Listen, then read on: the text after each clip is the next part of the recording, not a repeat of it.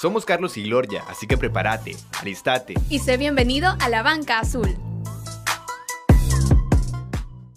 Hola brother, hola sister, hola Prix, no la gaseosa, gracias por seguir acá en tu podcast preferido de la banca azul. Gloria y yo estamos muy emocionados porque te está encantando este podcast y lo estás escuchando. Y no es para menos porque estamos hablando de los lenguajes del amor y ahorita vamos con uno super fiera, no te voy a mentir. Pero por supuesto, primero tienes que escuchar esta dinámica que te traemos. Baja un dedo si ayudas a los demás cuando lo necesitan o te gusta que te ayuden cuando vos lo necesitas. Baja un dedo si te sientes amado cuando alguien te ayuda con algún pendiente sin que se lo hayas pedido. Baja un dedo si cuando te piden ayuda lo haces con gusto porque esperas lo mismo de las demás personas. Baja un dedo si cuando te piden algo con cierta prepotencia no lo haces porque no te nace. Baja un dedo si te sientes más amado cuando tu pareja ha colaborado con responsabilidades que no le tocaban y lo hace con mucho gusto. Si estás de acuerdo con más de tres, entonces tu lenguaje del amor son los actos de servicio.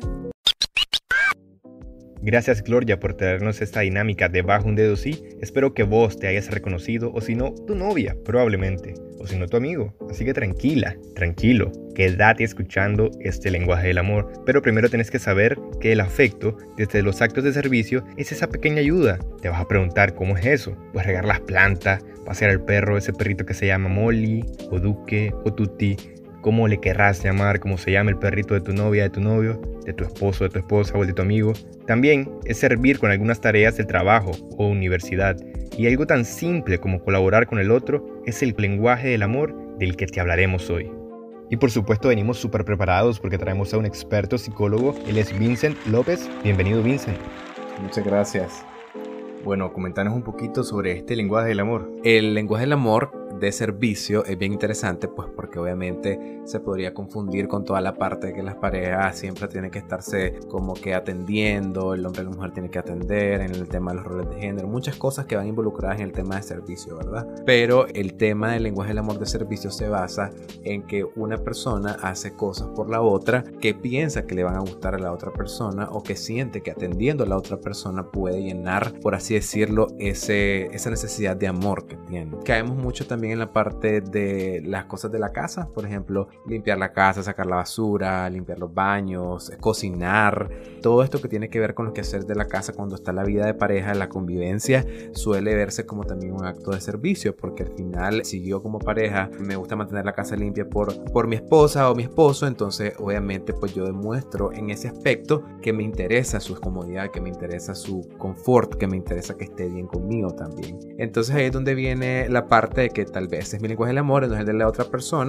pero eso es como yo lo expreso, pues simplemente he aprendido que al hacer cosas, al servirte como persona, te estoy demostrando que te amo. Pues no te digo que te amo, pero te puedo limpiar el cuarto, no te digo que te amo, pero te puedo recoger los zapatos, o no te digo que te amo, pero puedo peinarte, por ejemplo. Entonces estoy sirviéndote como acto de amor. Eso es una cosa, ¿verdad? Otra cosa que podría mencionar es la parte de que, lo dice el autor también, Chapman hace este, este énfasis, me gusta mucho, que es la parte de cuando insistís e insistís que una persona haga algo y lo conseguís, no es lo mismo que cuando lo pedís y la persona lo hace del amor. Entonces, ¿qué quiere decir esto? Que cuando yo como tu pareja, un ejemplo, vengo y te empiezo a insistir, mira, necesito que cocines más seguido, cocine más seguido porque yo quiero que me cocines más seguido y, te empiezo a insistir, insistir, va a un momento en el que probablemente vos lo vas a hacer porque me querés complacer a mí, vas a decir, ok, lo voy a cocinar, pero no lo vas a hacer desde un sentimiento de amor, lo vas a hacer desde un sentimiento de insistencia a mi parte. Entonces el autor dice esta parte de cuando uno pide, o sea, cuando yo te digo verdaderamente necesito que, pues quisiera que me cocines yo te dejo a vos libremente para que decidas si lo querés hacer o no, entonces puedes actuar desde un acto de servicio de amor de fondo, no desde la insistencia. Desde el ámbito de la amistad, ¿cómo se ve esto? Además de una relación de pareja, una relación de amistad, ¿cómo sería el caso? Mira, como te comento, eh, la teoría surge por las relaciones de pareja y por el matrimonio, pero pues, obviamente también con nuestras amistades tenemos un vínculo amoroso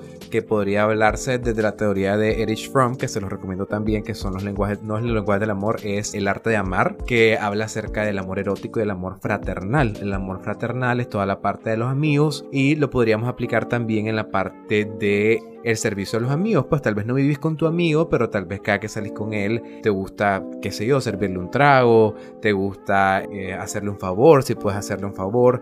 Y lo haces como una manera de decirle me importás, pero no te digo me importás, simplemente mi manera de decírtelo es pagándote la comida, por ejemplo, es un servicio que yo te estoy dando, tal vez no lo hago por decirte que te amo, pero te lo demuestro de esa manera. ¿Qué otra cosa podría decirte? También la parte de incluir a un amigo en una conversación, si sabes que tu amigo es tímido, también lo puedes hacer como un acto de servicio. Entonces, las parejas obviamente no lo viven igual que las amistades, pero tiene que ver mucho, o sea, si lo enfocamos a la parte de amigos, tiene que ver mucho con la parte de cómo vos demostrás el aprecio o el amor que le tenés a otra persona. Ese es tu lenguaje del amor. Y suele confundirse un poco con la parte de que si le preguntas a alguien cuál es tu lenguaje del amor, la gente normal, normalmente piensa que es como, cómo me gusta que lo expresen. Pero verdaderamente la teoría del libro lo que te dice es cómo a vos te gusta expresarlo a otra persona y cómo te gusta que te lo demuestren también. Pero el más importante es cómo te gusta demostrarlo. Porque si te... Ok, los otros son importantes, pero si te gusta demostrarlo de una manera y la otra persona no le gusta porque tiene otro lenguaje del amor, entonces se van creando conflictos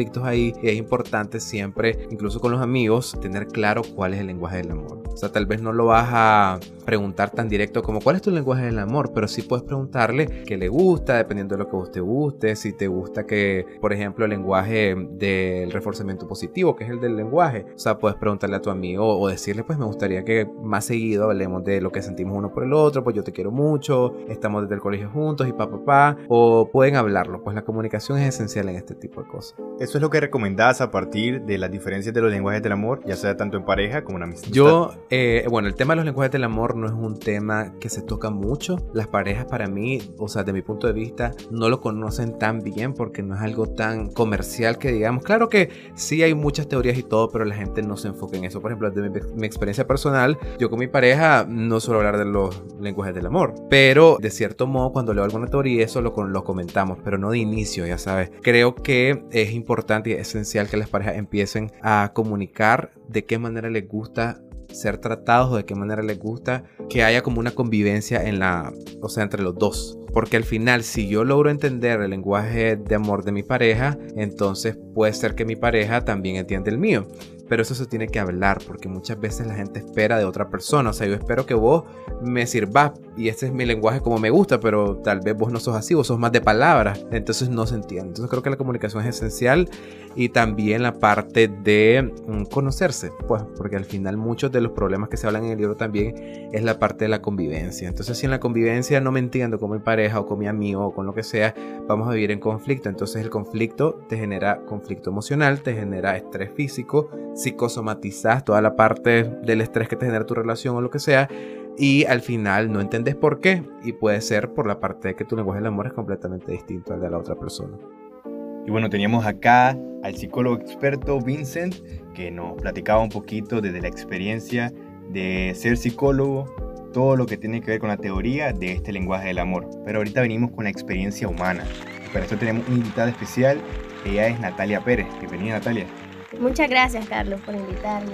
Bueno, está ahorita en Abanca Sur, en este podcast de Carlos y Gloria. Tu lenguaje del amor son los actos de servicio. Comentanos, ¿cómo ha sido tu experiencia con este lenguaje del amor? Pues mira, fíjate que yo tuve una experiencia mala, tuve una relación que no funcionó. Él era muy simple, no sé, no sé, realmente nunca pude entender cuál era el lenguaje del amor de él, porque nunca, nunca me, me ponía atención, ni siquiera me iba a visitar y pues la verdad, no sé, no funcionó. Sin embargo, después tuve una relación de casi cinco años y esta persona sí era muy, muy servicial. Porque si yo me enfermaba, él me iba a ver, me llevaba el medicamento, siempre estaba atento a mí, siempre había mucha atención. Entonces creo que yo me sentía bien en esa relación por lo que había siempre servicio de su parte y de mi parte también, pues si él necesitaba de mi ayuda o algo así, yo siempre le ayudaba porque de hecho que también me gusta mucho como amar a las personas y cómo les demuestro mi amor a través de actos de servicio igual, porque también me gusta que así me demuestren su amor. Aunque pues vos sabes que no siempre va a funcionar así, a veces la otra persona tiene otro lenguaje y no entendemos, entonces por eso es que pasa lo de que no funciona, ¿no? Aparte que la, la comunicación tiene que ser clave ahí. Mira, es que yo quiero que, que me ponga atención, mira, es que siento que no me estás poniendo atención, no, no me me escuchas, porque creo que parte de escuchar a las personas es como de actos de servicio, escuchar a las personas, saber qué necesitan. Sí, tuve una relación que no funcionó por, por esa falta de amor que yo no la sentía, pues no sentía su servicio hacia mí, no sentía su amor. Bueno, comentarle a todo aquel amigo que nos está escuchando ahorita, ¿cuál ha sido la mayor experiencia de servicio que ha brindado vos? Pues fíjate que una vez a mí me, me dio chikungunya y yo estaba súper mal, pues me sentía súper mal y yo le avisé a, a, esa persona que era mi novio que estaba mal, enferma. Entonces él me iba a traer porque para ese tiempo estaba trabajando y él me iba a traer al trabajo, me llevó a la casa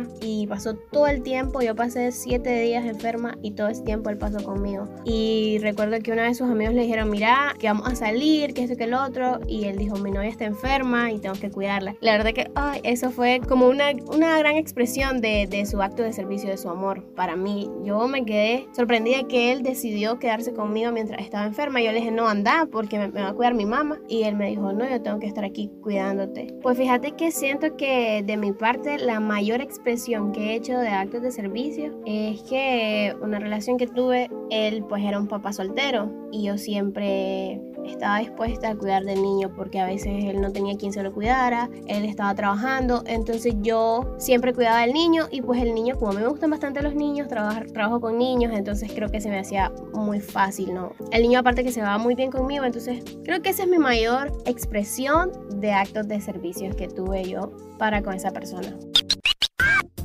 Qué super fiel estuvo este episodio. Gracias a Natalia, gracias a Vincent y por supuesto, gracias a vos que estuviste escuchando este episodio hasta estas instancias.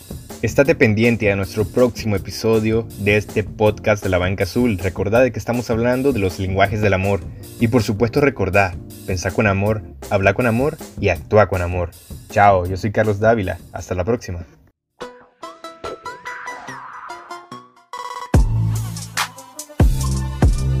Este es un producto elaborado por Carlos Dávila y Gloria Montenegro. Esto fue La Banca Azul.